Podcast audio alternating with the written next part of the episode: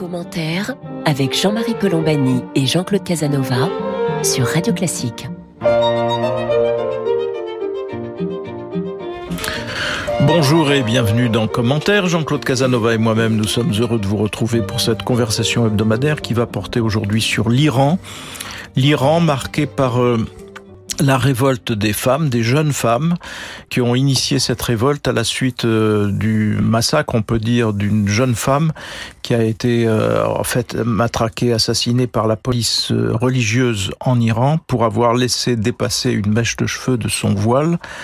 Donc tout cela a enflammé la population, qui est de la population jeune d'abord, jeunes femmes, jeunes filles, et puis aussi maintenant élargissement aux étudiants. En tout cas, on a l'impression que c'est toute une classe d'âge, toute une génération qui s'est levée contre le régime des Mollahs, qui est en place depuis euh, maintenant une bonne quarantaine d'années, qui a déjà qui est déjà passé par euh, un certain nombre de phases où on se disait mais au fond ils sont minoritaires parce qu'il y a eu des élections qui ont montré que les, les, les Mollahs qui contrôle la situation était en tout cas désavoué par une bonne partie de la population, mais ça n'a rien changé au système, au système de pouvoir que nous allons essayer de, de décortiquer avec Farad Kosvokavar. Bonjour, je vous... Bonjour. Bonjour et bienvenue avec nous. Euh, et merci d'être avec nous. Surtout, vous êtes euh, directeur émérite euh, à l'école des hautes études en sciences sociales. Et Jean-Claude va rappeler vos plus récents ouvrages, Farad. Avec plaisir. Oui, monsieur Kosvokavar est franco-iranien et il a publié ses deux livres les plus récents en français. Il a publié de nombreux livres et de nombreux articles en français et en anglais. Ses derniers livres en français sont le Nouveau Jihad en Occident chez Lafon et un livre au titre qui nous intéresse directement, si j'ose dire, c'est Avoir 20 ans au pays des ayatollahs chez Lafon toujours. Voilà, donc avoir 20 ans au pays des ayatollahs, c'est certainement pas une situation enviable. Si l'on en juge par la façon dont euh, le régime réprime les manifestations, c'est-à-dire on tire dans le tas tout, tout simplement. Donc euh, les morts ne se comptent plus puisqu'on nous est donc dit il y a 90 morts ici, une centaine là. Et il semble-t-il beaucoup la province iranienne est, est mobilisée. Alors la, la, première question que nous allons vous poser, euh, Farad Kozvokarar, c'est euh, est-ce que ce mouvement a une chance de déboucher sur euh, autre chose que ben, un moment on constate que rien ne change et donc on rentre chez soi parce que les manifestations s'éteignent petit à petit. Ont-elles le chance, la chance d'avoir un débouché politique quelconque? Écoutez, personnellement, je crois qu'il est extrêmement difficile de se prononcer sur un pronostic quelconque, tout simplement parce que euh, on est face à la cécité totale du pouvoir en place, euh, qui est une gérontocratie cléricale euh, dans ses composantes majeures, euh, doublé d'une plutocratie qui est devenue, euh, euh, par la force des choses, une kleptocratie.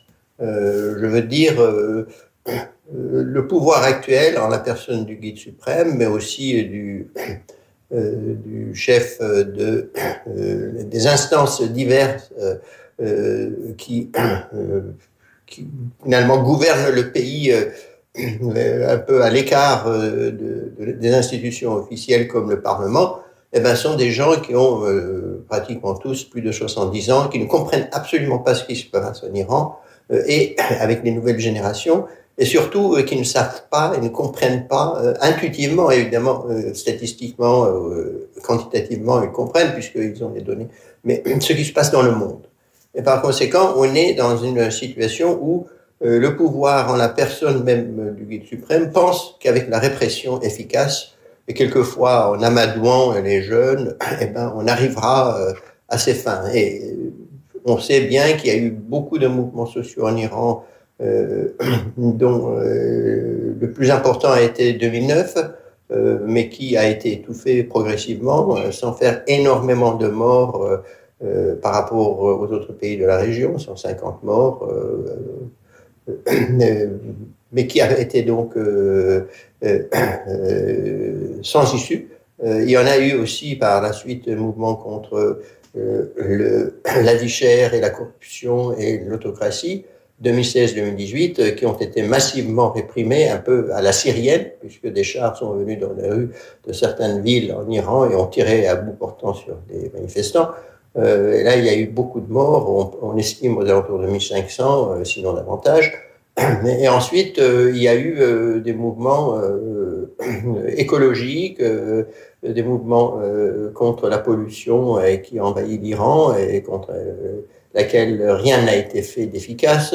Bref, il y a eu, il y a eu le mouvement des enseignants récemment, il y a eu le mouvement des ouvriers, euh, et tout ça, ça a été réprimé, faute d'organisation aussi, parce que euh, il n'y a pas d'organisation, et dès qu'il y a le début d'une organisation quelconque, eh ben, le, pouvoir réprime, euh, sévit contre cette organisation et décapite. C'est pour cette raison que ce mouvement est totalement spontané, il n'y a pas de leadership, ce qui est l'une de ses faiblesses majeures, mais en même temps une, sa force, puisque personne ne peut être arrêté pour mettre fin au mouvement.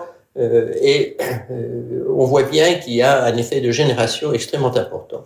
La génération, c'est surtout la troisième. C'est d'abord les femmes, et là, ça a été la surprise la plus totale, puisque le pouvoir avait cette vision de la femme comme étant euh, inférieure, dissymétrique dans ses droits, puisque avec la révolution islamique de 1379, c'est-à-dire 1979, 1357, je m'excuse, euh, euh, date iranienne, euh, et ben, avec cette révolution, il y a une régression des droits des femmes, euh, puisqu'on s'est aligné sur la charia traditionnelle. La femme a la moitié de, des droits de l'homme, grosso modo. on peut développer cela si cela vous intéresse. Mais disons que les femmes, comme principale d'un mouvement social, c'est la première fois vraisemblablement dans le monde musulman que cela se produit. Les femmes ont eu toujours des, je veux dire, des apports importants aux mouvements sociaux.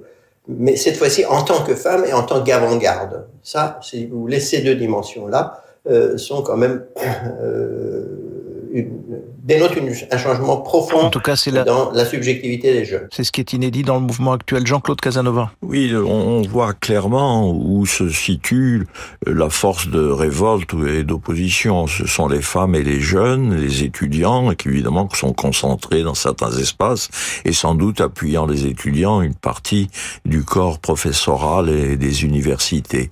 Mais quand on raisonne comme vous le faites sur ce type de régime, il faut aussi s'interroger sur sur euh, sur le pouvoir lui-même. Par par définition, le pouvoir s'appuie sur des forces de sécurité. Donc euh, il y a l'armée, les forces de police, les, les, gardiens de la révolution qui semblent être une organisation et l'ensemble du clergé, disons pour simplifier, la majorité du clergé autour du, du guide suprême. Et l'expérience historique montre que il est rare que la révolte par elle-même, surtout quand elle est inorganisée, qu'elle n'a pas de d'organisation cachée, de parti ou de euh, la révolte elle-même ne peut pas prendre le pouvoir, mais très souvent le pouvoir se fractionne et c'est du fractionnement du pouvoir de la lutte intestine à l'intérieur de ceux qui commandent et qui dirigent et qui détiennent la force que peuvent apparaître des fêlures. Est-ce que vous avez le sentiment, quand vous regardez le pouvoir en Iran, qu'il peut se diviser, se fractionner pour résister en face de ces événements Farad Koskova-Kavar, pardon, je, je Avec plaisir. un peu difficilement. Ah, écoutez, euh, euh, la distorsion sur euh, l'appréciation des faits, l'interprétation et les modes d'action à ce sujet existent. Et là, euh, ça, ça s'est manifesté euh, en Iran euh, dans les différentes fractions de l'élite dirigeante. Mais le décideur ultime en matière de répression, comme en matière de politique étrangère, c'est le guide suprême. Et là, il semble ne pas comprendre du tout ce qui se passe parce qu'il pense que c'est. Il a dit d'ailleurs, et c'est une sorte de constante dans, et, euh, dans son univers mental, euh, à savoir que ce mouvement euh, a été lancé, nourri et dirigé par les États-Unis et Israël.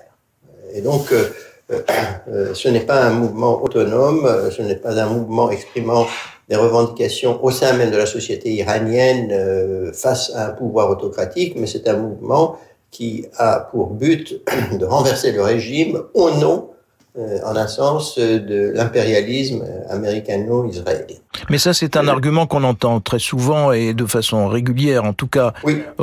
pas seulement en Iran, euh, puisque Vladimir Poutine nous explique aussi que euh, les révoltes qui ont abouti à la liberté en Ukraine étaient le fruit d'une de, de, offensive américaine. Donc, euh, on n'en sort pas. À chaque fois qu'il y a tyrannie quelque part, il y a dénonciation pour expliquer des mouvements de protestation ou de révolte que le, le, le diable, le grand Satan américain est derrière tout cela. Donc, il n'y a rien de nouveau sous le soleil. Mais est-ce que, de ce point de vue-là, tristement, mais est-ce que les qui a vraiment la, la maîtrise du système? Est-ce que ce sont les gardiens de la révolution qui, qui au fond jouent à la fois un rôle de maintien de l'ordre et de contrôle politique sur la population, ou est-ce que c'est euh, un système plus diffus où tout le monde euh, joue sa partie, euh, mais in fine dans le même sens, qui tente à conserver ou à préserver le pouvoir du guide suprême?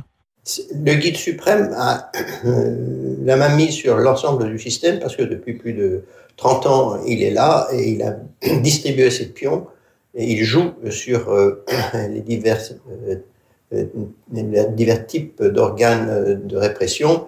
Il y a l'armée des pastarans, il y a l'armée traditionnelle qui est beaucoup plus faible mais qui existe aussi. il y a les différentes instances, si vous voulez, qui sont liées à la Fondation des Martyrs, euh, qui euh, bénéficie quand même des, dollars, des pétrodollars, euh, on a une diversité de formes de domination qui font que le guide suprême actuellement me semble indélogeable dans la mesure où il s'appuie aussi sur son fils, Mojtaba, et un groupe de euh, d'élite de l'armée des pastarans et du système judiciaire qui est extrêmement répressif euh, pour euh, imposer en quelque sorte le point de vue du guide. l'armée des pastarans, évidemment, pourrait entrer en dissidence, à mon avis, une fois le guide mort. Mais pour le moment, et c'est c'est mot d'interprétation qui peut être contesté, euh, je ne pense pas que l'hégémonie du guide suprême soit contestée parce que finalement, euh, avec les prébandes, avec tout ce qu'il fait pour euh, l'armée des pastarans et, l'élite au pouvoir, il a le dernier mot jusqu'à présent. une fois qu'il sera disparu, alors le problème pourrait changer de nature. Mais je ne vois pas de fissure actuellement faute d'information peut-être, euh, euh, au niveau de l'armée des Pastarans dans euh, la stratégie répressive et de Basij. On n'a pas des, par exemple, par le bas, on n'a pas des Basijis qui rejoindraient les manifestants.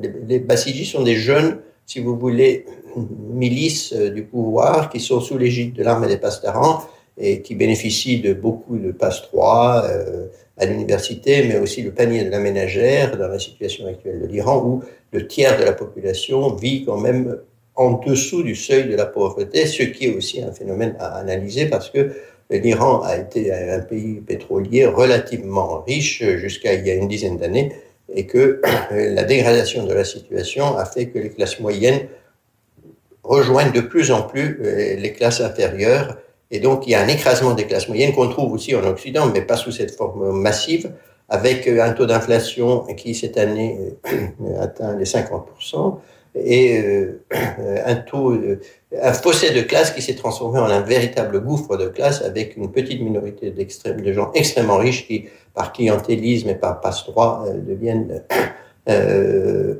cossus et encaissent des centaines de millions de dollars alors que la population, euh, la société civile végète de plus en plus. Euh, par conséquent, euh, on est dans un système hyper répressif dont le pouvoir semble ressembler de plus en plus à ce qu'on pourrait appeler, enfin ce que je pourrais appeler le pouvoir syrien, c'est-à-dire unité jusque dans la mort, parce que euh, si on perd, après euh, il n'y aura aucun endroit au monde où on puisse aller, euh, sauf peut-être en Russie, ce n'est pas très alléchant pour l'élite euh, au pouvoir actuel. Et euh, euh, donc, il faut préserver et maintenir le pouvoir dans son unité répressive. Et donc, jusqu'à cette heure-ci, je ne vois pas de scission au sein du pouvoir, ni au sein de l'élite pour contester l'hégémonie du guide suprême. Commentaire sur Radio Classique. Nous évoquons la situation en Iran après la révolte des jeunes femmes et aujourd'hui de toute une génération contre le régime des Mollahs avec Farad Kosfo-Kavar euh, qui euh, connaît bien l'Iran euh, et qui est ancien directeur, enfin directeur émérite à l'école des hautes études en sciences sociales. sur le plan de, du positionnement de l'Iran international, on voit que l'Iran a, a, sert la Russie avec ces fameux drones qui sont des drones suicides que l'on envoie comme des missiles en fait sur des cibles. Par ailleurs, il, on, doute maintenant que l'Iran euh, signe finalement un accord sur son sur le nucléaire et donc continue sa quête de l'arme nucléaire. Et en même temps, il y a des signes d'affaiblissement. Le dernier signe d'affaiblissement visible, c'est l'accord qui vient d'être signé premier accord entre ces deux pays, entre le Liban et Israël, sur les frontières maritimes qui séparent Israël du Liban. Et le Hezbollah sur place au Liban était farouchement opposé à cet accord qui a finalement eu lieu. Donc c'est un signe là, en effet, d'affaiblissement de l'influence iranienne. Est-ce que l'on peut euh, percevoir cet affaiblissement ou est-ce que c'est allé peut-être un peu trop vite en besogne, euh, Farad? Je crois que cet affaiblissement est réel parce que les capacités économiques de l'Iran ont été affaiblies euh, avec les mesures euh, restrictives, si vous voulez, de Trump. Et puis après, euh, malgré un léger assouplissement sous Biden, les interdits sont là et par conséquent, l'Iran ne dispose plus à fond perdu de dollars, de pétrodollars pour les distribuer que ce soit au Hezbollah, que ce soit par exemple euh, à d'autres groupes extrémistes. Et euh, sur ce plan, euh, il y a effectivement une contestation, même en Irak. On le voit très bien que la position iranienne n'est plus aussi bien défendue par les différentes élites politiques irakiennes. Et là aussi, il y a des signes d'affaiblissement, même s'il ne faut pas en exagérer la portée, parce que les liens sont quand même euh, aussi au niveau clérical, euh, mariage, intermariage, euh, partage du même univers culturel chiite, bref. moi, je crois que là, j'abonde dans votre sens. Je crois que effectivement, on, a, on est face à une situation où le pouvoir iranien perd, disons, une part de son hégémonie sans que cette hégémonie euh, affaiblie euh, disparaisse de la scène pour le moment. Euh, par conséquent, il y a un affaiblissement. Mais le problème, c'est que malgré cela, l'Iran a trouvé un complice nouveau qui maintenant joue un peu un jeu pervers avec l'Occident, c'est la Russie. Jean-Claude Casanova. Si on, vous avez très bien dit que il y aura un problème au moment de la succession du guide suprême, où il risque d'y avoir compétition pour le pouvoir. Mais c'est une hypothèse, euh, il est très âgé, bien sûr, mais on vit très vieux aujourd'hui. Laissons de côté cette hypothèse. Vous avez invoqué le problème des classes moyennes et de l'appauvrissement des classes moyennes. Alors, est-ce qu'on pourrait dire que s'il y a un accroissement des sanctions, c'est-à-dire si l'isolement économique euh, accentue les difficultés sociales et économiques en Iran, il pourrait y avoir une possibilité de renforcement de la révolte par, disons, les, classes moyennes et les classes pauvres euh, se joignant, ajoutant leur révolte à la révolte euh, de la jeunesse, et là, créer une situation qui oblige à des décisions. Comment sentez-vous l'efficacité des sanctions, autrement dit? Vous savez, les sanctions ont eu un effet global. Euh, personnellement, je crois que ces sanctions ont affaibli les classes moyennes et quand on est pauvre, évidemment, on peut se révolter contre la pauvreté. Mais face à la répression, on peut aussi euh, vaquer à, euh, à, pouvoir, en quelque sorte, à ses besoins quotidiens beaucoup plus qu'à contester. Euh, c'est un, argument, si vous voulez, à double tranchant. selon la situation, les classes moyennes peuvent aller dans le sens de repli sur soi pour pouvoir gagner leur vie quotidienne euh, ou euh, se révolter contre une situation qu'elle ressentent comme étant profondément injuste. Oui, parce que l'autre branche de l'alternative, si vous voulez, dans la politique occidentale, pourrait être au contraire de réduire les sanctions de façon à ce que le niveau d'enrichissement de la classe moyenne s'accroissant, disons la modernisation du pays, facilite la mutation. L'Occident euh, hésite entre deux. Alors il y a le problème du nucléaire, mais l'Occident hésite au fond entre deux types d'attitudes. Oui, mais vous savez que euh, l'attitude dominante, euh, c'est que on punit en, en fermant le robinet de l'accès au dollar. Et par conséquent, je crois que les effets, évidemment, sont très négatifs pour les classes moyennes, mais les pouvoirs occidentaux, entre le choix militaire et, les sanctions économiques, choisissent souvent la sanction économique dont l'effet n'est jamais avéré de manière positive sur les régimes. Mais cela étant, euh, le régime iranien n'a pas pu distribuer autant de pétro, si vous voulez, de pétrodollars euh, euh, à ses affiliés, à ses affiliés que par le passé. Et donc, du côté occidental, on sacrifie les classes moyennes iraniennes au fait que finalement la capacité d'action sur le Liban, sur le Hezbollah, sur les autres groupes est affaiblie. je crois que du côté occidental, il y a aussi ce côté un peu cruel, enfin un peu, dirais-je, euh, euh, euh, anti-classe moyenne iranienne ou anti-classe moyenne d'autres pays du monde, qui fait que ils, ils, sont prêts à sacrifier jusqu'au dernier homme des classes moyennes iraniennes pour promouvoir une politique de, de, de de baisse du niveau d'action euh, des sociétés comme euh, l'autocratie iranienne. Mais un, point que vous avez soulevé, sur lequel j'aimerais bien, euh, bien sauter, c'est vraiment la capacité d'action des classes moyennes. Il y a un effet de génération jusqu'à présent. C'est-à-dire la troisième génération, c'est-à-dire entre, et là c'est paradoxal, peut-être entre 15 et 25 ans, sont mobilisés à corps perdu, sans crainte.